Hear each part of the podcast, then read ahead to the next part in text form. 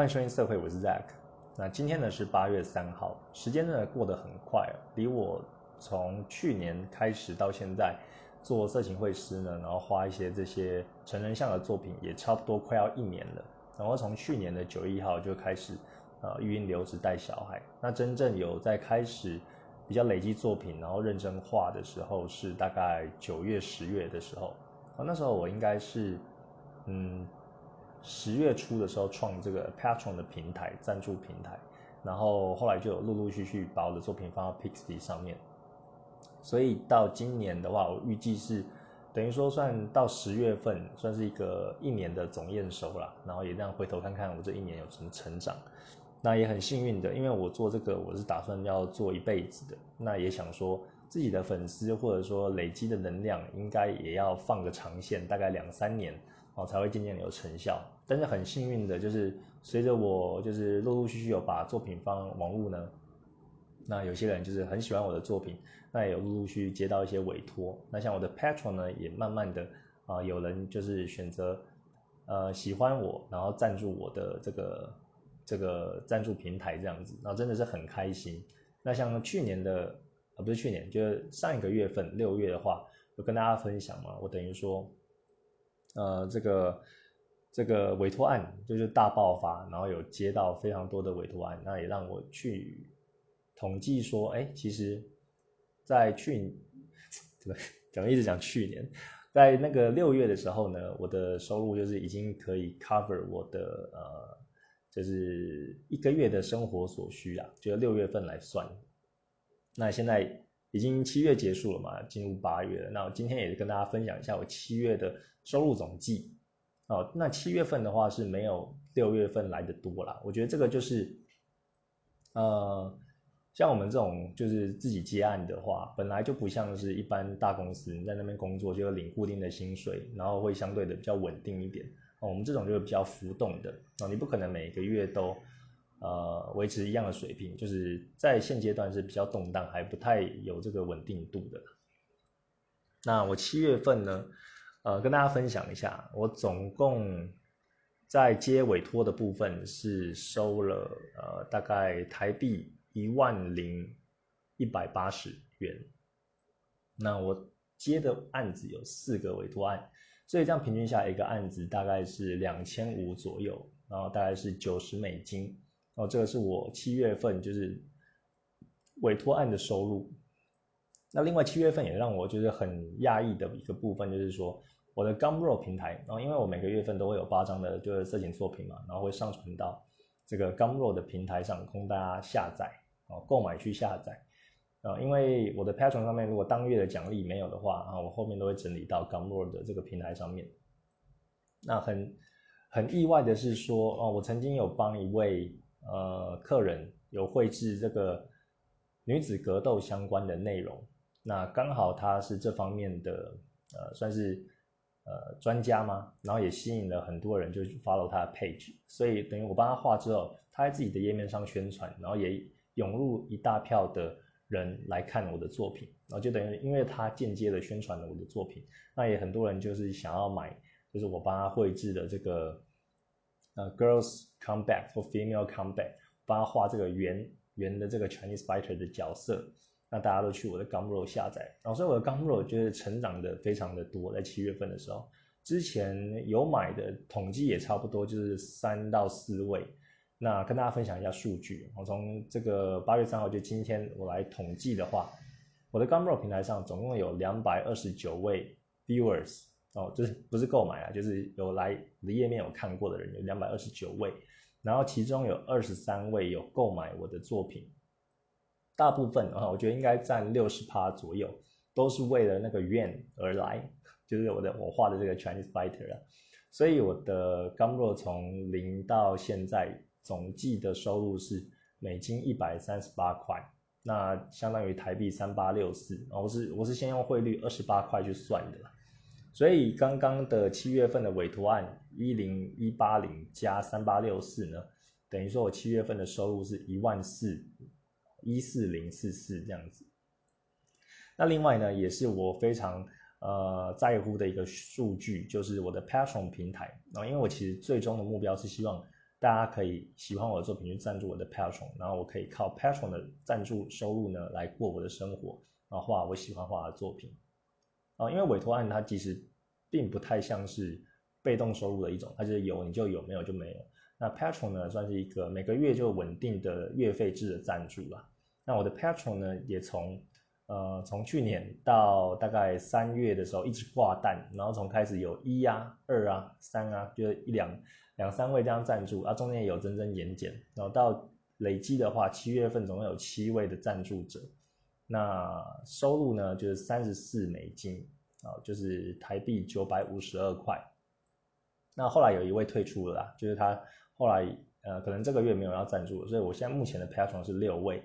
那这样子总计下来呢，我的七月份总收入哦，就是绘画方面的收入，委托加钢肉加 Patron 的话，就是一万四千九百九十六块。然后跟大家分享这个成绩，我觉得是非常，呃，非常令我开心的哦，因为真的就像我前面讲的，我预计是。要打长线战的，就是至少要两三年跑不掉。那没想到就是还不到一年呢，我有这样的一个成绩，我个人是觉得非常的开心。那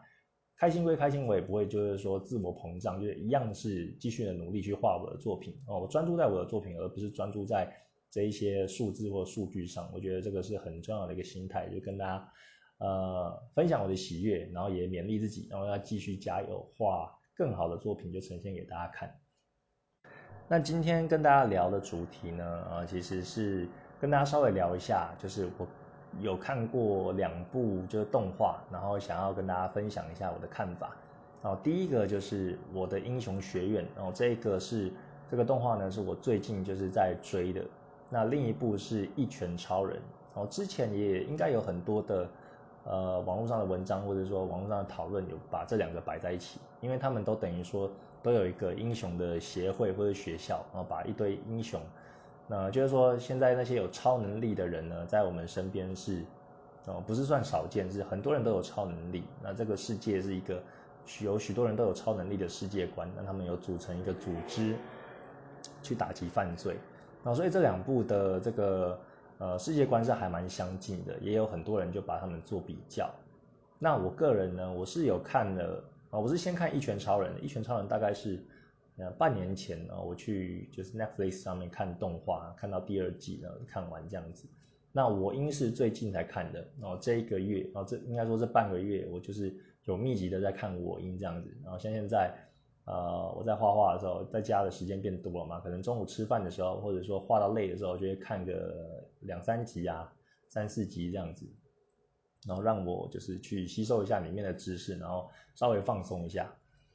那虽然刚刚讲到这两部的这个世界观蛮相近的，但是他们的出发点就完全不一样。那就我看到的就跟大家分享一下。好，我音的话，呃，其实老实讲，那个主角绿谷啊，我一开始还没有看我音的时候，我也是一样，先从这个 Pixie 或者 Twitter 上面认识，因为。呃，在这些平台上面，很多人都会画一些二创，或者说呃知名的动漫角色的作品嘛。那有也有很多 Hentai 或者这个十八呃十八禁就是成人像的，有画这个我音的角色。那我就因为这样子被吸引，然后觉得说，哎，这里面的我音的角色我不认识，但是他们画的很漂亮，就是很骚很色啊，很好看这样子。那也勾起我说，哎，我是不是也要去了解一下这部漫画，去看一下。啊，里面的角色还有个性等等的，那我是因为这样的起源才会去想要看我音的。那其实不然一开始的话，我其实没有打算要看这一部动画啊，因为怎么讲，我自己可能个人有偏见因为我觉得呃主角绿谷呢看起来就不太讨喜，就是一个嗯绿色的这个卷发，然后然后看起来就弱弱小小只的这个感觉。然后就感觉这个性格比较懦弱啊，所以我不太喜欢这样的这样的角色，就觉得哎，主角好像对我的吸引力没有那么大。那这个这些感觉都是我在还没有看动画先入为主的观念。那我只是觉得哎，里面有一些角色，他的服装或造型，然后女性角色很吸引我，我是因为这个为主因，然后才要看的。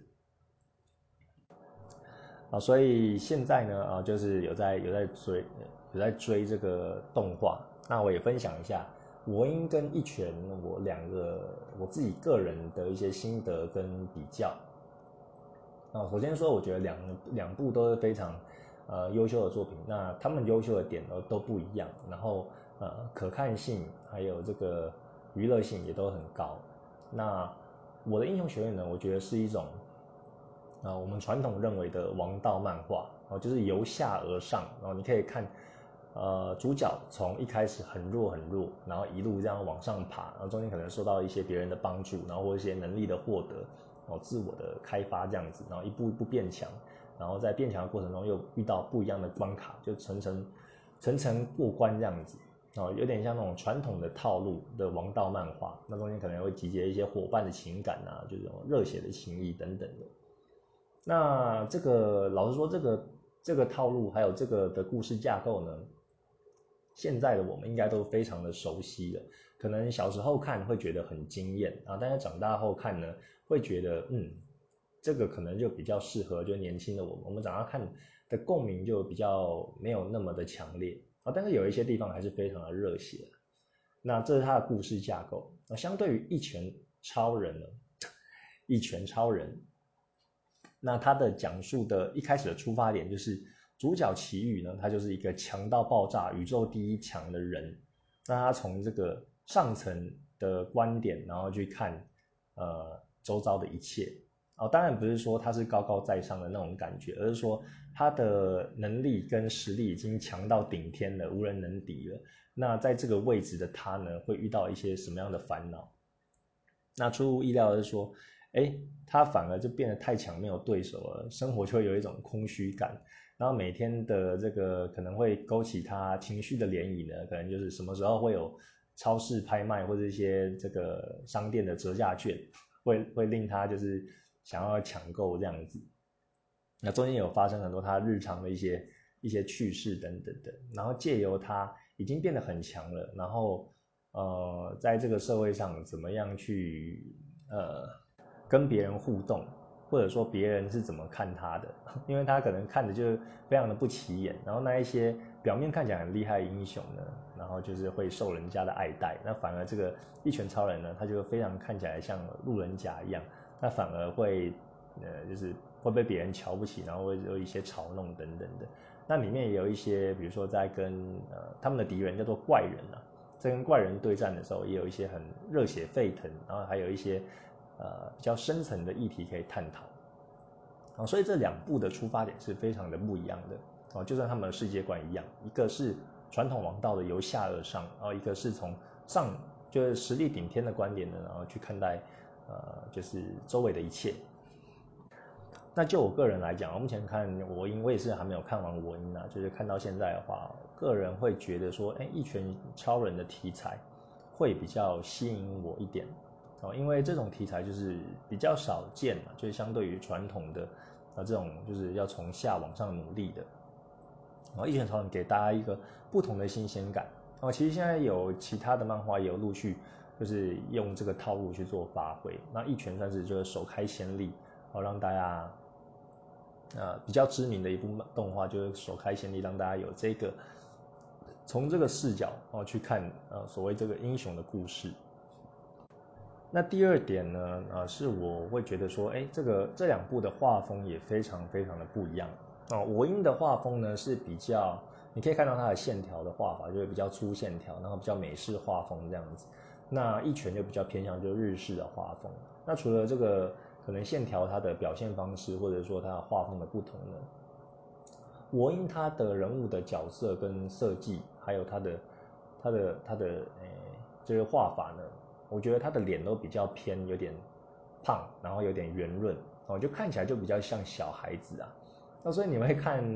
这部动画的时候，给我的一种感觉就是，哎，好像去这种同乐会或者园游会的感觉，然后就看大家哇很欢乐啊，然后都有个不同的能力，然后看他们用不同的能力擦出什么样的火花，就会比较等于说比较轻松一点呐，然后好像是。呃，比较放松的在看这部这部片，然后不会去太期待说有什么太深刻的寓意在里面。那一拳超人他的画风就是比较我们呃传统可能看日式动画会比较喜欢的那一种画法，然后就是脸会比较尖，然后呃人物造型也设计的比较帅，就看起来就比较感觉是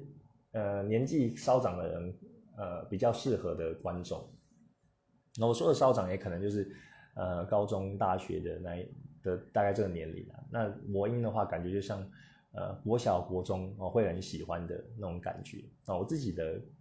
观感是这样子。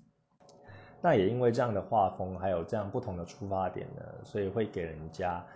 嗯，就是有不同的感官哦观感。像我你会常常看到一些剧情，就会非常的热血，然后非常的呃，可能会跟着主角就一起感动啊，或一起哭啊，然后有一些场面就是对战的场面，就让人热血沸腾这样子哦。但是相对于来说，就是它的。呃，套路可能就是比较，好，在我们这些可能三十几岁的人来看呢，就可能比较老套一点。你东西都大概会预想得到啊，所以就没有什么太大的涟漪啊，也可能会有一点无聊。那相对于就一拳来说呢，一拳它里面的呃有要探讨的议题会比较深刻一点。然后第一个是它的出发点是就跟一般的王道漫画不一样。那另外他会探讨说，哎，比如说。啊，你成为一个英雄是要成为一个大家的、大家的这个模范跟榜样吗？一个和平的象征吗？那你为了维护这一个呃这个表象而做了非常多的努力，可是你反而就不能做自己，就好像被一个傀儡一样啊。他有提出这样的一个质疑。那另外就是说，哎，一定要就是什么都要追求第一名嘛？哦，像是这个我因他就有很明显的就哎。大家好像一定要出人头地，然后一定要拿到这个第一名的头衔这样子。哦，这个也让我们很常就是落入一个迷思，就是说什么样都要去争取，就是去竞争到第一名啊。但是那些第二名、第三名，其实他们也很努力啊，但是好像没有第一名你就什么都不是。那我以前有听过一句话，就是说人人都想要出头徒弟。不好意思，我刚我刚刚说什么？我刚我我我刚刚好像讲了一个。很奇怪的词，然后反正就是说，呃，我听过一句话，就是讲说，人人都想要出人头地，啊，但是这句话有个迷思，因为如果人人都可以出人头地的话，那这个出人头地的本身就不存在了嘛，啊，因为第一名就只有一位，那所以这个是很不切实际的。那我因他的这种感觉就会比较多一点，就是说，哎，你你要成为一个就大家的模范，然后。有一些大家都为了各自自己的理念，然后去争那一个就第一名这样子。那一拳超人呢？啊，他反而因为主角他已经是顶天啊超强的一个一个超人了，啊，所以应该说他就已经在一个第一名的位置了。那他也觉得说，嗯，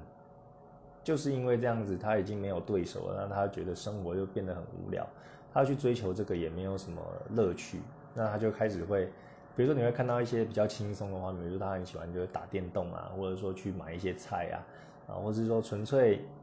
只是因为这个就是出现的怪人呢或怪物呢挡到他的路，或者是哎让他没有办法去 抢这个优惠券的，而而而就是触动触怒到他，然后然后去去战斗这样子，你就觉得很有趣，就是哎强者的生活就是这么朴实无华且枯燥。啊，但是你会觉得说，呃，像《一拳超人》，他主角已经那么强了，那这还有什么好看的？然后就等于说，反正你都一定知道他赢了嘛，那是不是就没什么看头？哦，其实错了，因为他有很多的呃配角，哦，你就可以看到那些配角们的努力，然后还有发生的一些事件，然后让这个整个故事就更有更有张力，就更有魅力。然后像有一些人，他就是非常的努力。然后非常的卖命，然后要成为一位英雄，啊，但是他其实实力就是没有那么的厉害，哦，相对于奇遇或者相对于就其他人，他可能就是啊一个凡人而已，然后然后就只是嗯努力的锻炼啊，但是他还是有他的极限的啊，所以他在面对敌人的时候呢，现实其实就是这样子，你就是要有实力嘛，不然不然你再怎么喊一些热血的口号或者是呃。再怎么样的叫嚣啊，还是一拳都被这个敌人就打趴哦，这一点就是我还蛮有共鸣的，因为像漫画从以前就看到现在，我其实也没有看很多啊，但是很多的主角都是描绘的那一种，啊，他就是从很弱，然后慢慢到很强嘛，但是他从很弱的时候，都一定可能会有一个主张或一个一个梦想，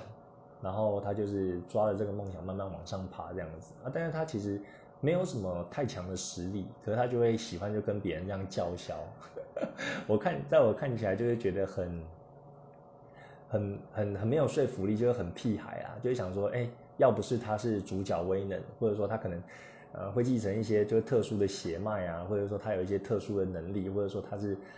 呃，谁谁谁的传人等等的，啊，不然的话，这种，呃，没有实力又会在那边叫嚣的角色，通常都会很快就被秒掉了。像我前几天又有回去再看这个《火影忍者》，那，其实我。我个人啊，我现在都是说我个人而已，就是，就每个人观点可能不一样。那像我看《火影忍者》啊，我就是很讨厌名人，就是主角啦。那我会觉得主角就从以前，然后到他长大，都是一个很很屁孩的，呃的人啊。他就是明明就没有什么实力，然后就只会在那边就叫啊，就废的。那他有实力，其实就是因为他有那个九尾的力量嘛。然后他有一些就是，呃，老爸的力量哦，所以其实这种人那就是有点像我们讲，就继承那个富爸爸的，或者说他的有主角威能的人，然后所以他嗯，在这个因为里面是主角嘛，然后他去去叫嚣去废啊，那可能会感觉就是满腔的热血，然后但是现实上，如果这种人，我觉得在。呃，就是一般人就听起来就是觉得，要不是你是主角，不然不然你没有实力在那边废，就是非常的讨人厌啊。我我自己是有这有这种感觉，然后所以其实现在就比较不太喜欢就看这种王道漫画了。那一拳超人呢，它里面有有讨论的问题，你就会看感觉，呃，我因它的呃剧情就是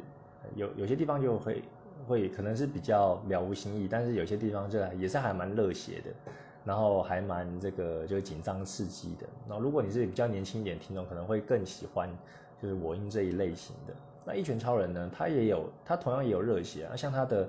这个对打还有这个战斗的画面也是非常的耐呃非常的好看，然后非常的燃，然后他也这种就是。呃，令人印象深刻，或者说哦，就是会紧张，然后会感动的桥段也是有，或是说要面对这个敌人压倒性的实力，令人恐惧、绝望的那种张力，然后也描绘的非常的好。简单的说，我个人认为，就一拳超人他描绘这种哦心境转折，或者说这一种呃要你哭啊，要你紧张，要你绝望的这个刻画是比较深刻的，然后相对于我，因为它更深刻了一点。呃，因为可能是因为年纪，我的年纪的关系吧，因为现在也三十岁。如果我可能推回到大概十五、十六岁，我可能两部都很喜欢。那搞不好一拳超人，我可能看觉得很热血，但是没有办法就是看更深层的东西，所以就可能两部都会非常喜欢。那现在现在其实长大了，会比较喜欢看一些特别的哦。相对于王道漫画，就是邪道漫画。那邪道并不是说什么邪门歪道，它其实就是非主流的意思。那像是烙印勇士啊，或者死亡笔记本等等哦，这种是我比较偏爱的类型。死亡笔记本我以前好像也还没有追完，所以之后的话我会再找时间把死亡笔记本翻出来看一看。烙印勇士的话，我是已经看完这个判罪之塔的章节了，那所以后面我可能就呃偶尔看一看啦，因为好像最经典的两章就是这个黄金时代还有判罪之塔，我都已经看完了。啊，所以呢，呃，我是比较现在会比较喜欢这种邪道漫画的的这个嗜好了。我不知道大家是有怎么样想法。啊，但是刚刚讲了那么多呢，呃，好像我都一直在批评我音，然后比较喜欢一拳。那其实，嗯，也不然，因为我我现在等于说我也是一直在看我音嘛。然后既然我讲了就是那么多。呃，觉得他可能老套或怎么样的，那为什么我现在还要一直在看呢？然后这个就是我觉得也是他厉害的一他厉害的地方，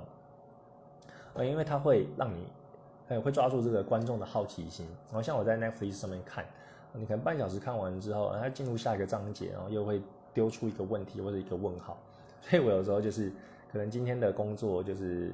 呃要画好几个小时，但是我可能就看看这个影片，就看个一集或者是两集，要顶多一小时。然后有时候我会稍微贪心一点，就会再多看个一集这样子。哦，它就是会让你。虽然是有一些老套老梗，因为你可能大概知道大方向嘛，但是那个细部它怎么转折的哦，你还是猜不到，然后所以你会有好奇心这样看下去，所以它也不是说很无聊的一部漫画。那个我音的话，哦是会或是会有让我就是也有想要看下去的呃动力。那另外啊另一个大看点就是说哦，刚刚讲到我是因为。被它里面画的各式各样的女主角而吸引过来嘛？那也确实，我觉得我因它虽然漫画的这种，呃，这种画风就比较偏美式漫画，然后呃，脸蛋是比较圆润、比较可爱的啊，但是里面还是有很多的女角女角色，我觉得设计的相当成功啊。先不论它的呃人物刻画的多么深刻啊，我觉得外表的话就会让我呃。非常的心动，就很吸引我啦。而且女主角也非常，呃，女性角色也非常的多。那像是我最喜欢的里面的八百万百，然后还有午夜老师哦，月山优、凯米、全藤等等哦，这些女性角色都非常的可爱，非常的吸引人。那也也我也有说，就之后的月份某一个月份，我可能就会专注画这个国音的呃女性角色，然后给大家分享。因为其实，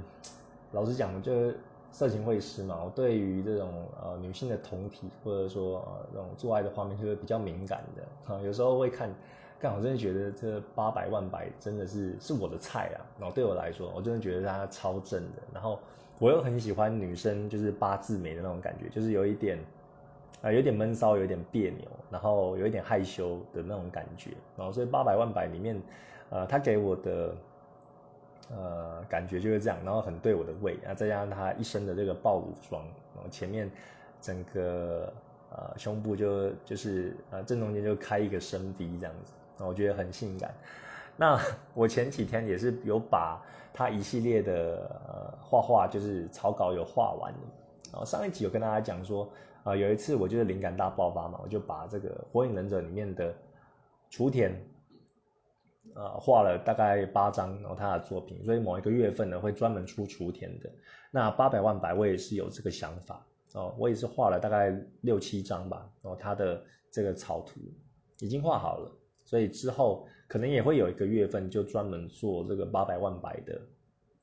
呃，这个八张高解析的色情作品，然后请大家就敬请期待。所以等于说。呃，火影忍者在这个月份八月份会出一次，然后会在一个月就出这个雏田的，然后一个月出我音的，然后再一个月就专门出八百万百的，啊，好多要画哦，但是好爽，就是希望可以把这些作品都完成。然后另外就是，呃，我现在就是边看的时候啊，有时候也是会就是想要放松一点，就是看个 A 片，然后打个手枪嘛，休息一下就是再上。然后我现在找的 A 片呢，都会去找这个。呃，我英我的英雄学院里面的这个这个色情的动画，那或者说它的一些 A 漫或者一些本本等等的，我觉得那种感觉还蛮爽，就还蛮奇妙。就是说，哎，你可能看这个八百万百的本子啊，或者说它的动画，然后靠了一枪打完之后，然后你再去看这个正统的这个动画，就是边看边意淫啊。然后后来又去找一些他他一些番外篇的本子等等，我觉得这种感觉还蛮。嗯，还蛮爽的吧？我记得好像在哪里有看到一个文章，他要说这个漫画它里面是在描绘就是各个角色之间的关系。那我们同人或者说画这些色情漫画，就是描绘他们的性关系。听起来好像是蛮合理的，就是画这些色情作品或者画一些本子呢，是没有在管他们一些什么情感纠葛啊，就是是画他们就是跟性方面有关的东西啊。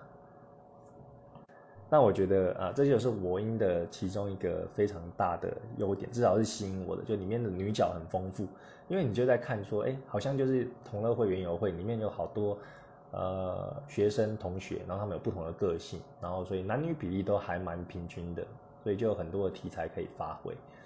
啊，这个也是他们这种呃原创的漫画家给我们的这些 bonus 啊，就是因为有他们创造这些角色，像我们这些就是做二创的，或者说哎，也有很多人在那边呃做这个 YouTube 视频，跟大家讲用讲的方式去描绘这个剧情，或者说做一些人物性格的分析。哦，其实这些原创的东西就会让我们后面的这些人有做更多的发挥，我觉得真的是很赞。那这一点上面呢，呃，我觉得一拳就是稍微有点逊色了一点。哦，因为一拳里面的女主角或者女性角色，就相对于呃我的英雄学院就没有那么多。哦。那我个人觉得，一拳超人里面的女性角色，呃，比较吸引我就是吹雪，还有蚊子女哦。另外还有一个也非常有名的就是龙卷哦，龙卷就是有一点。呃，小妹妹的感觉啊，当然她实力也是非常的强，在在她的啊，在她那个吹雪之上啊，但是我对小妹妹就是没有兴趣啦，因为很多的那个呃同人或者说色情的图片哦，也是把龙卷就画了很很很可爱，然后然后各种的这个做爱的姿势等等，然后但是我看着就没感觉，我可能有感觉就比较像吹雪这种呃雪白的皮肤，然后呃高挑性感的这种姐姐型的角色。那蚊子女她里面的描绘也是非常的骚，非常的正。然后虽然在一拳超人里面呢，出场的次数啊就非常的少，然后一下就被这个奇遇给拍掉了。但是给大家印象非常的深刻，就是他画的就真的很骚很色这样子。那这个是我觉得比较可惜的部分啊，因为就是呃一拳超人他的女性角色就比较少一点啊，但是他也不影响他的这个故事的可看性啊。因为他的角色虽然少啊，但是，呃，他每个角色就像我说的，刻画的更深刻，然后你可能记忆点会比较多，哦，这样听起来就可能，我因他的杂鱼就可能比较多一点了，就可能它种类多样啊，但是比较没有那么深刻啊，大概是这样。这就是我目前看这两部漫画给我的一些就比较粗浅的，呃，心得跟大家分享。那如果我们有在听的听众呢，你是我音的粉丝的话，也不要生气啦，因为这个真的是只是我自己个人的呃一些想法而已啊。我是觉得，呃，可能我音就比较适合一些年轻的观众，那种热血澎湃、友谊的这种歌颂的主题呢，会比较喜欢。对于年轻的呃这种这种观众来说，那一拳超人是比比较追求就是新颖，然后另类，然后呃。会比较想要看到一些不同的东西的人，或可能比较适合像我这样的比较年年纪大一点的的人去看，大概是这样。好的，那也跟大家报告一下我的工作的进度哦，因为现在小孩子送公托了嘛，所以我的工作量呢，我也是有刻意的就会调的稍微多一点哦，就让我维持在一个呃充实的状态啊，然后所以我现在完成的呃。呃，作品量呢也会比较多，然后也可以比较有余裕去学一些新东西。那像这两天呢，我就把这个《火影忍者》的呃，就是线稿，差不多快画完了。所以在明天发这个呃七月份的学生妹奖励的时候呢，我同时也会宣传《火影》的呃这个八月八张作品给大家看。其实有时候我都。比较赶不上啊，因为通常在月初你就要去宣传这个月的作品嘛。那有时候我线稿没有画完，我可能就是把这个铅笔的草稿拍起来，然后再把它上传到电脑上面。但我觉得这样的视觉效果其实是还是有差，因为你如果放到电脑上面去完成线稿，然后再剖出来的话，那个完整度是比较高的哦。所以这两天等于说也是在跟时间赛跑，就赶快把火影的这个。电绘的线稿画完，然后先至少先上个简单的底色，然后给大家看，然后有一个比较具体的概念，然后后面的赞助也可能会比较多嘛。那也跟大家分享，就我其中一个有画红豆嘛，然后就火影忍者里面的红豆，然后然后他是被这个五花大绑的，就有点像 S M 的那种束缚的感觉，哦，我画完的时候觉得干好骚哦，觉得我自己也觉得哦超喜欢的，就画到都硬起来。那也不是说老王卖老王卖瓜，就是说，哎，我真的，你有时候画这种事情，说明，你要先感动自己，才能感动别人嘛。我自己画的都勃起，然后就是很兴奋的，我相信应该给大家看也不差了。那我八张呢？呃，第一张就是红豆，所以应应该是这个礼拜四或五可能会发，就是八月份的第一张。那请大家就是拭目以待喽。那另外呢，呃，我在刚录 podcast 的时候，然后有又有一位就是呃客人有来询问我，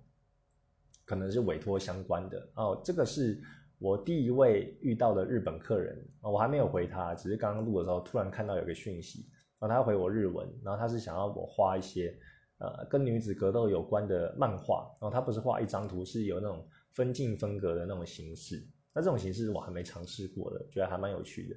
就看怎么跟他沟通吧。也许下一集的 podcast 就跟大家讲一下后续的进度。对，第一个遇到日本客人 讲日文，我都要先丢到 Google 翻译一下。然后现在找我委托的，好像都还蛮对这种 female combat，就是女子格斗有兴趣的。我还想着是这一个切入点，就让我可以打进就是更多的市场，然后去去有更高的触及率。也许就是从这个 female combat 开始。Anyway，就是继续努力啊，努力去完成更好的作品给大家。那如果你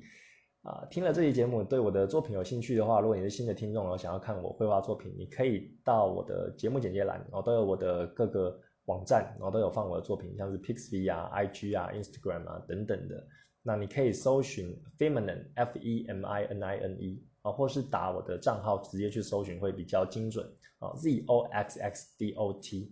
哦，如果你直接在 Google 打 Z O X X D O T 的话，就会看到我一系列的作品哦。你用图片搜寻，这个是我还蛮自豪的一个部分。好啦，今天的节目就到这边了，我们下次见，拜拜。